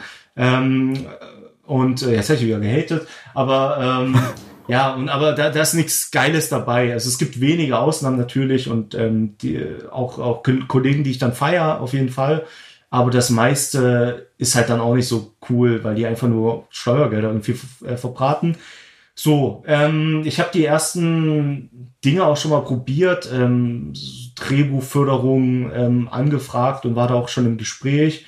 Und jetzt ohne zu sagen, wo das war, in, in welcher äh, Ecke, wo ich das probiert hatte. Ähm, das erste, was mich schon mal so richtig down gebracht hatte und die Illusion vom Filmemachen und vom nett Mensch, also net, netter Mensch einfach zu sein, war die Aussage, ähm, man, man bekommt irgendwie, keine Ahnung, ich sage jetzt mal, man bekommt 10.000 Euro für ein Drehbuch, für eine Drehbuchförderung. Man bekommt viel mehr. Aber ist egal, 10.000 Euro. Und ich habe gesagt, ja, ich würde dann so 3.000 Euro für ein Drehbuch nehmen. Dann, dann kann ich einen Monat, weiß nicht, mache ich einen Monat Urlaub und schreibe ein Drehbuch. Ist cool. Und dann hieß es äh, von der Förderanstalt, das will ich nie wieder hören. Du nimmst immer die höchste Summe, die da steht. Ich, hey, ich brauche da gar nicht so viel Geld. Das ist doch Quatsch. Ich mache für diesen Betrag an Filme komplett. Ich brauche gar nicht so viel. Das ist doch Quatsch nee, das, das wird so gemacht und fertig. Und dann habe ich schon gemerkt, ja gut, das ist wirklich nur zum Geld verbrennen. Du rechnest dann irgendeinen Scheiß halt ab, kaufst dir wahrscheinlich irgendwie ein Auto von dem Geld und dann ist es ein Firmenwagen. Und ich fand das ach, schon wieder so desillusioniert. Ähm, und deswegen, ich bin halt so ein Macher, ich weiß, äh, wann ich mein Geld bekomme oder was ich für ein Geld bekomme, wie ich es bekomme, es kommt aufs Konto und ich weiß ganz genau, was ich damit mache. Ob das jetzt 5000 Euro sind oder 50.000 Euro, äh, ist egal, weil es erhöht sich da nur der, der Aufwand und die Qualität die ich reinstecken kann. Aber ich bin bei, bei beim ersten Euro schon am Start. So, ne? Ich renn los, ja, auch bei 0 Euro, klar, aber ich, ich weiß, ich kann losstarten und das, das ist eher so mein Ding. Ich brauche eine Summe, das muss am besten bei mir ankommen, dass ich weiß, jeder kriegt dann seine Kohle und äh, dann, dann läuft das. Und bei Filmförderung, das ist mir ein zu langer Weg gefühlt. Du musst monatelang warten, du brauchst Partner, die dich unterstützen, du brauchst ähm, das Problem ist schon, wenn, wenn ich jetzt, ich wohne jetzt in Berlin, ich könnte gar nicht jetzt äh, in, in NRW eine Förderung beantragen, weil da bräuchte man ein Produktionsstudio oder irgendwas, äh, ein Verleiher vor Ort. Und das ist alles so anstrengend. Und alle sagen immer, Dave, warum machst du keine Filmförderung? Ja, aus dem Grund. Es ist einfach zu anstrengend. Und dann nehme ich lieber die Zeit, die ich da rein investiere, ähm, ja, schreibe ich ein paar E-Mails und versuche, äh, irgendwelche armen Irren äh, zu verleiten, mir Geld zu geben, damit ich Filme tun darf. ist ja auch eine Art von Förderung dann. ja, ja, definitiv. Nee, das ist halt, ja, das, das, ich glaube, das ist, so kenne ich das und so mag ich das auch viel mehr, dass ähm, diese, diese staatliche und ganz ehrlich, ich war so lange, habe ich hier irgendwie als Jugendlicher Hartz IV bekommen, irgendwann muss man mal Geld zurückzahlen. Ähm, deswegen, es wird, also klar, ich denke, es ist möglich, dass ich irgendwann auch mal fünf Förderungen bekomme und äh, die richtig fetten Projekte dann umsetzen. Ich habe schöne Ideen, auch gar nicht jetzt im Horrorbereich, sondern auch wo ganz anders, ähm, ähm, viel massenkompatibler und schöner und auch so ein bisschen historisch angelegt und so. Das, ähm, da muss ich aber wirklich einen Partner suchen, der mich da unterstützt und das dann für mich so ein bisschen macht, weil das ist mir zu anstrengend. Es soll ja auch weiterhin Spaß machen, ne? Und wenn man dann in den, in den deutschen Bürokratiemaschinen dann schon die sämtlichen Spaß am Film verliert, den man ja noch gar nicht angefangen hat, dann macht's keinen ja. Sinn, ja. Ich glaube auch viele, viele Projekte, die bleiben dann einfach liegen, weil sich dann doch nicht entschieden wird dafür und dann ist es ja auch so, wenn du schon eine Idee da formuliert hast, dann darfst du die gar nicht mehr, nicht nochmal einreichen. Und das ist auch schon voll schade.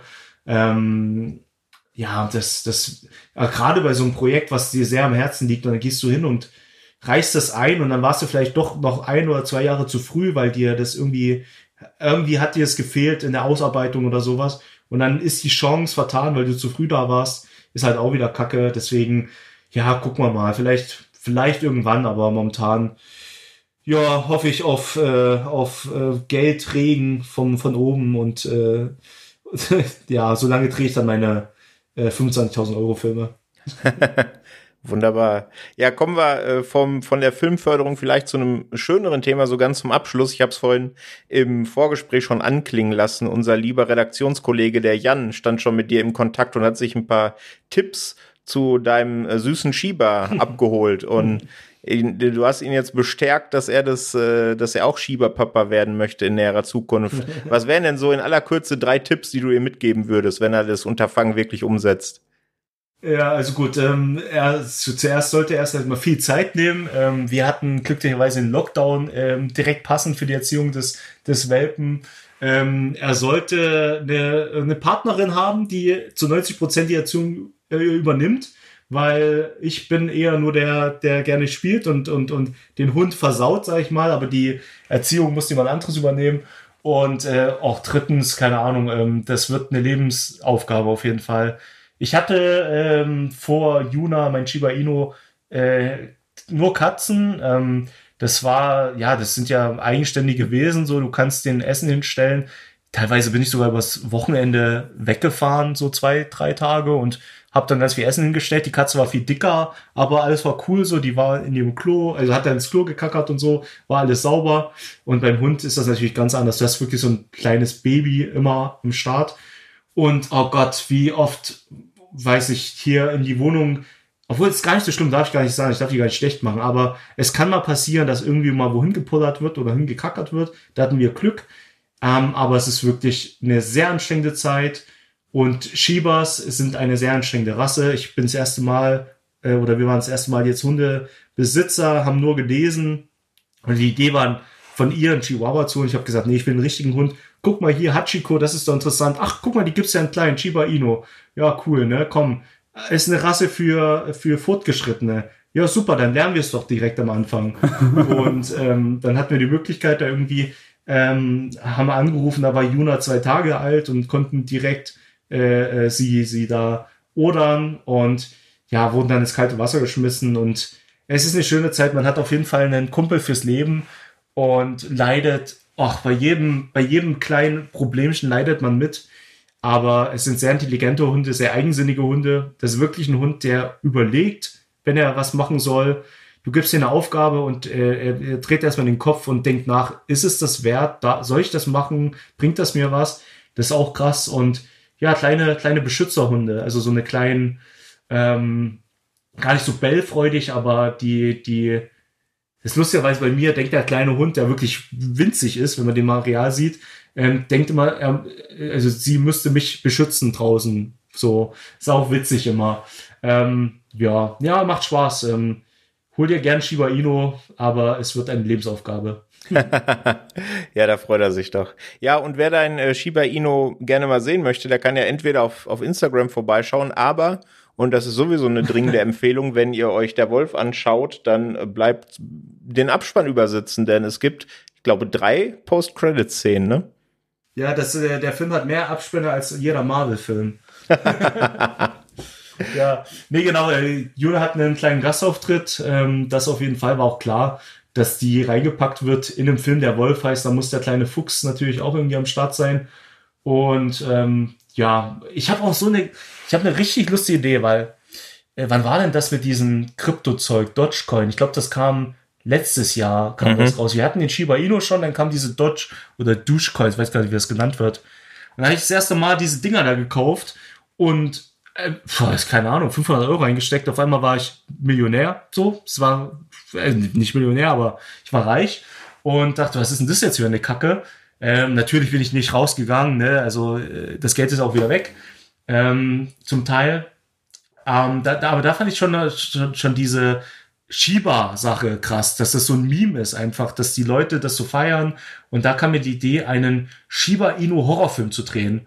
Also wirklich so einen trashigen, äh, Asylum-mesken äh, Film, Horrorfilm, wo der Shiba Inu, der süße Shiba Inu der Mörder ist. Und dann so richtig billig, ähm, mit so einer Fake-Foto äh, äh, vor der Kamera und so ein kleines Messer in der Hand, so wie Chucky oder sowas, rennt da dieser Hund rum und ähm, oder sitzt in der Leiche und sieht ganz unschuldig aus und jeder fragt sich, warum da eine Leiche liegt. Äh, ich glaube, das, das hat Potenzial. ich glaube auch, das klingt sehr gut. Da wären wir auf jeden Fall am Start, denke ich. Da kommst du dann ja. nochmal noch mal zu uns und sprechen wir drüber. Ja, auf jeden Fall. Genau, aber ja, genau. Dein aktueller Film, Der Wolf, ähm, den sollt ihr euch natürlich alle anschauen und brav äh, zuschlagen und euch da selber ein Bild von machen. Sascha, du hast ihn ja schon gesehen. Willst, magst du so ein kleines Fazit ziehen, warum sich unsere Hörerschaft den Film anschauen soll, was sie erwartet? Ja, auf jeden Fall. Also ähm, zuerst mal, also wer das äh, nicht nur in einem kleinen Fazit hören möchte, kann die Review bei uns auf der Website lesen. Die ist, müsste zu diesem Zeitpunkt auf jeden Fall schon online sein.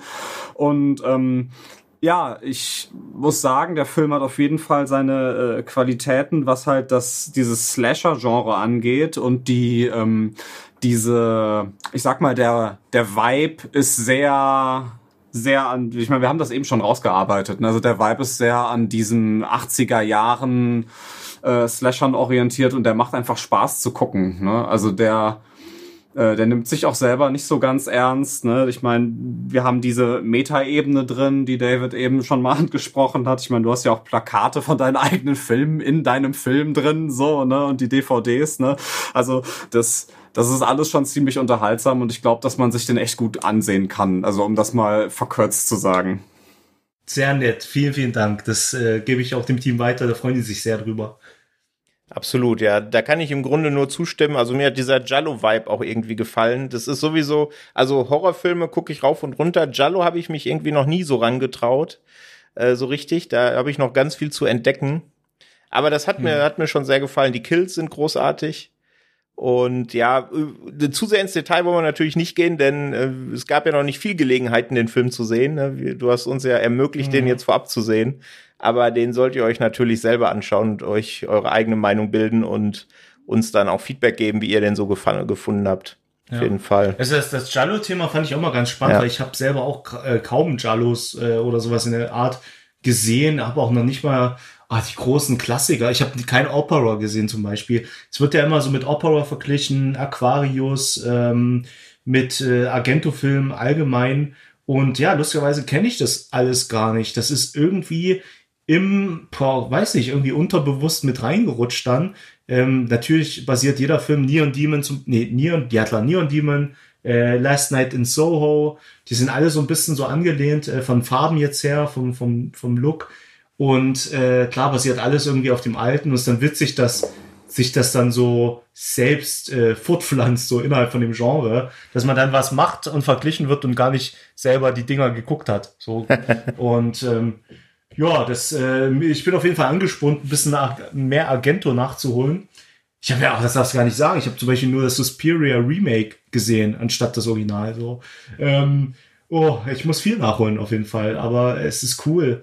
Es ist cool, mit solchen großen Namen verglichen zu werden. Äh, übrigens, ja gut, dann ah, da sind wir zu spät, aber gerade ist die Berlinale und ich glaube in zwei, drei Tagen läuft da auch Argentos neuester Film. Ich wusste, ich dachte, der wäre tot, ich dachte, den gibt's gar nicht mehr. Der ist äh, über 80 gefühlt und hat jetzt einen neuen Film rausgehauen, äh, zwölf Jahre später so gefühlt. Ähm, schon, schon geil. Der Mann ist immer noch am Start. Absolut, ja. Ja, hast du sonst noch irgendwas auf dem Zettel, David? Irgendwas, was du an unsere Hörerschaft raushauen willst? Irgendwas, worüber du noch quatschen möchtest? Boah, kann, oh, ich kann eigentlich, boah, keine Ahnung. Ähm, ja, ich glaube, es ist, also es wäre cool, liebe Leute, liebe Hörer. Es wäre cool, und Hörerinnen. Ähm, es wäre cool, wenn ihr ein bisschen deutschen Independent-Kram guckt. Ähm, da gibt es sehr, sehr äh, coolen Kram. Es gibt natürlich ganz, ganz viel Trash und da nehme ich meine Filme auch nicht aus. Die sind auch nicht, nicht perfekt und ähm, gerade ähm, wenn man sich so Iron Wolf oder so anguckt und du denkst, was ist das denn für eine Scheiße? So. Aber ich glaube, es ist wert, äh, die Szene zu unterstützen.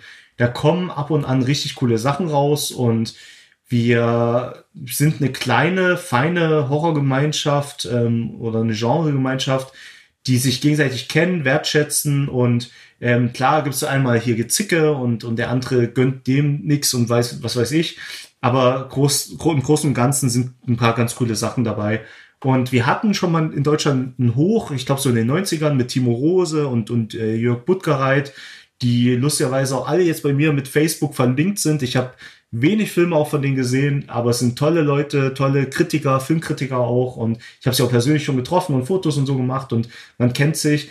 Ähm, jetzt ist so die Zeit auch, äh, klar, für die Alten sowieso, die sollen immer Filme machen, aber wir haben, wir sollen auch so ein paar neue Leute äh, ja, in die Szene bringen.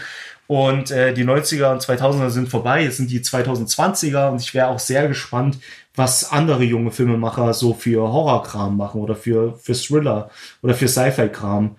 Und ja, ich versuche auch immer, äh, diese, diese Filmemacher, Jungfilmemacher zu unterstützen. Jetzt bei meinen Premieren liefen einige Kurzfilme auch. Ähm, ähm, und und ähm, auch als Dank und, und als Zeichen, äh, als Würdigung für die äh, anderen Filmemacher. Und es wäre einfach schön, wenn man selbst angespornt ist und äh, sagt, man nimmt mal die Kamera in die Hand und macht einen Kurzfilm. Nie war es so leicht wie heute, einen geilen Film zu drehen. Wir haben richtig fette Kameras und damit meine ich auch, dass das Smartphone in deiner Hosentasche, die Dinger nehmen 4K auf, äh, die, die, die Qualität ist gut, der Sound ist gut, damit kannst du schon gute Kurzfilme machen und man kann sicherlich auch Genres erfinden, die, ähm, die es so vor 20 Jahren gar nicht gab. Ähm, wenn ich jetzt dann irgendwie an TikTok und so weiter denkt, da kannst du viel Sachen äh, probieren. Ähm, und als Tipp vielleicht noch, versuch gar nicht was Neues zu machen, vielleicht passiert das irgendwie so zufällig, aber versuch erstmal deine Vorbilder zu imitieren, Sachen nachzudrehen, Sachen nachzustellen und dann lernst du so peu à peu auch, wie es ist, so, ein, so einen Film umzusetzen. Genau, das wäre schön, ähm, wenn ihr selber zur Kamera greift und ähm, an die Leute, die gerne Filme konsumieren, gibt den deutschen Genrefilm eine Chance äh, das, das ist teilweise echt cooles Zeug dabei und es macht sehr, sehr viel Spaß, sich den äh, Scheiß reinzuziehen. ja, absolut. Ja, also wenn ihr da äh, Davids Filme durchgeguckt habt, dann auch noch mal eine kleine Empfehlung für das letzte Land. Da, da haben wir ja schon ein paar Mal drüber gesprochen. Hast du den oh, gesehen, ja. David? Ja. Ja, auf jeden Fall. Ich habe auch äh, den gebackt damals und mhm. habe auch die Blu-ray hier. Ähm, geiles Projekt. Ja, absolut. Da haben wir ja auch schon, ich glaube, irgendwann Mitte letzten Jahres, Sascha, korrigier mich, äh, mit mhm. Marcel Barion gesprochen und bisschen so über die Entstehung von dem Film. Das ist ja auch eine wilde und tolle Geschichte, ja, absolut. Ja. Richtig gut. Ja. genau, und so, so, so muss es sein. Und gerade bei Marcel, der ja vorher gar kein Filmemacher war, ne, das ist ja auch nochmal so richtig krass bei ihm.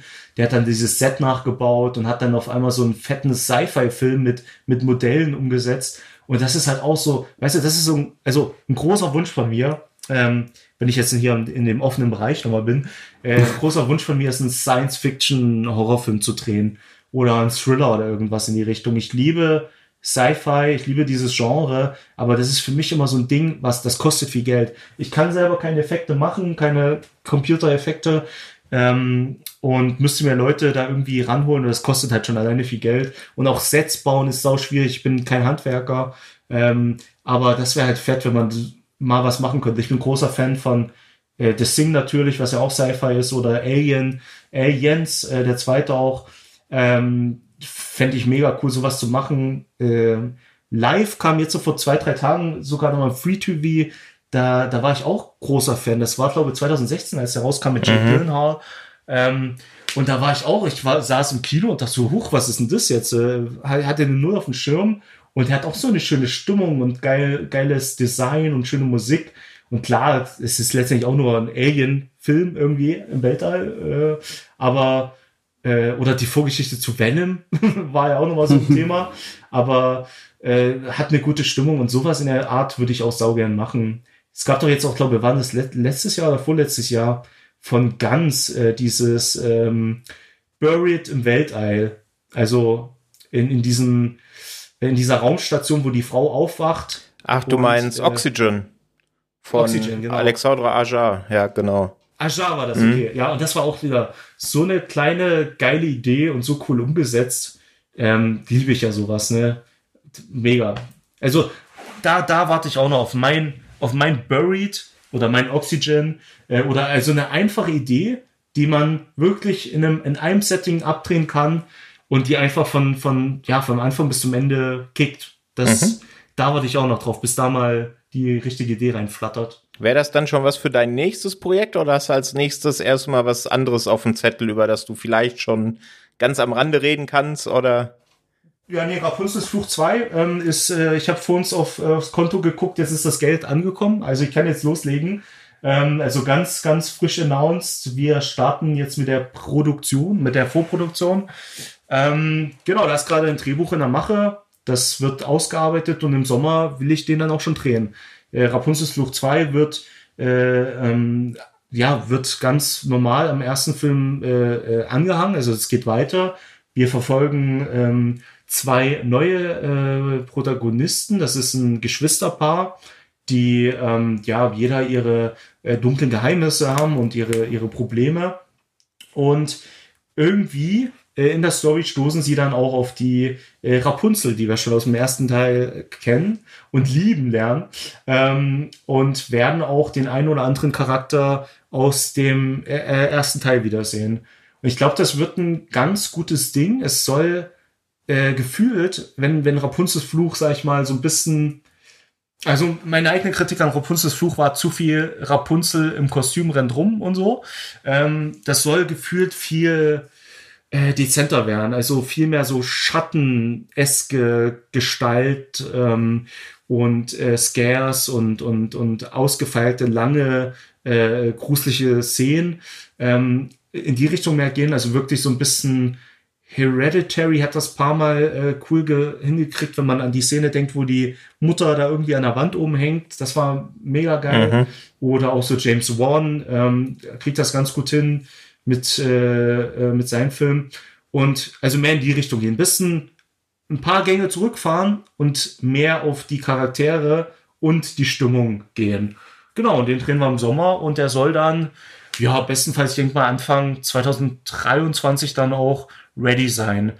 Und ja, lustiger, also wäre geil, wenn ich dann noch irgendwie direkt einen Film drehen könnte, weil ich drehe gern Filme. lieben, gern, lieben gern jeden Monat würde ich sowas machen. Das macht wirklich Spaß. Aber es ist natürlich auch sauer aufwendig, das muss man auch sagen. Ja, ich glaube, dann haben, dann hören wir uns aller spätestens in einem Jahr wieder, oder? Zu Rapunzel Rapunzels Fluch 2. Ja. Aber easy, sehr, also. sehr gerne auch zwischendrin. Was wäre denn mal so ein Thema, über das du gerne quatschen willst, zu dem wir dich nochmal verhaften dürfen zwischendurch? Was? Also, ihr könnt, ihr könnt euch immer fragen, ich bin großer Fan. Ich glaube, mit Rapunzels Fluch ging es ja los mit der, mit der Kritik. Äh, Mhm. Seitdem bin ich da äh, äh, ja großer Mitleser. Ich habe jetzt erstmal Twitter gefollowt, ne, das ist ganz schlimm, aber äh, ich euren Schreiberling. Besser spät als nie. Ja, nee, mir ist es auf jeden Fall aber ein Begriff und ich kenne ich kenne ja die, die Redakteure dahinter. Und ähm, ja, welches Thema denn? Also klar, habt ihr so ein bisschen rausgehört, äh, Games äh, immer gern, obwohl Simon Kretschmer und Wolf, da, äh, äh, da hattet ihr schon die, die richtigen Nerds, sag ich mal, in der Angel. Aber Games und halt vor allem auch Filme und sogar Filme eigentlich in jede Richtung. Also klar gucke ich viel Horror, aber gar nicht so viel, wie man denkt. Ähm, ähm, ja, ja, haut mich einfach an. Ich bin am Start. Alles, da, da werden wir drauf zurückkommen, oder Sascha? Ja, auf jeden Fall. Auf jeden Fall. Ja, ey, dann vielen Dank, David, dass du dir Zeit genommen hast. Hat großen Spaß gemacht. Vielen lieben Dank. Ja, euch auch. Also vielen, vielen Dank. Ich hatte die, die, die schönste Stunde meines Tages und sie war besser als äh, Nightmare Alley. Oh, jetzt zum Schluss nochmal Shots feiern. Wür würden wir unseren Podcast auf DVD rausbringen, wäre das die Tagline, die vorne drauf steht. Besser als Nightmare Alley. Ja, definitiv. Nee, ja, der Film war auch gut, aber ihr wart äh, hervorragend. Da kann man nicht meckern. 5 von 5 bei Letterboxd. Sauber. Genau, und äh, hier Thema, Thema Podcast. Wenn ihr ein bisschen früher gewesen wärt, äh, dann wärt ihr auch auf die DVD und Blu-ray gekommen. Ich habe das, äh, also ich mache ein bisschen Werbung hier für die DVD Blu-ray. Gerne. Wir haben ein beschissenes Cover, das weiß ich. Äh, der Titel klingt auch schrecklich. Äh, dreht den Film um. Die Rückseite sieht super cool aus. Und äh, mir war es sehr wichtig, dass wir ein Wendecover bekommen, weil da haben wir unser altes Design.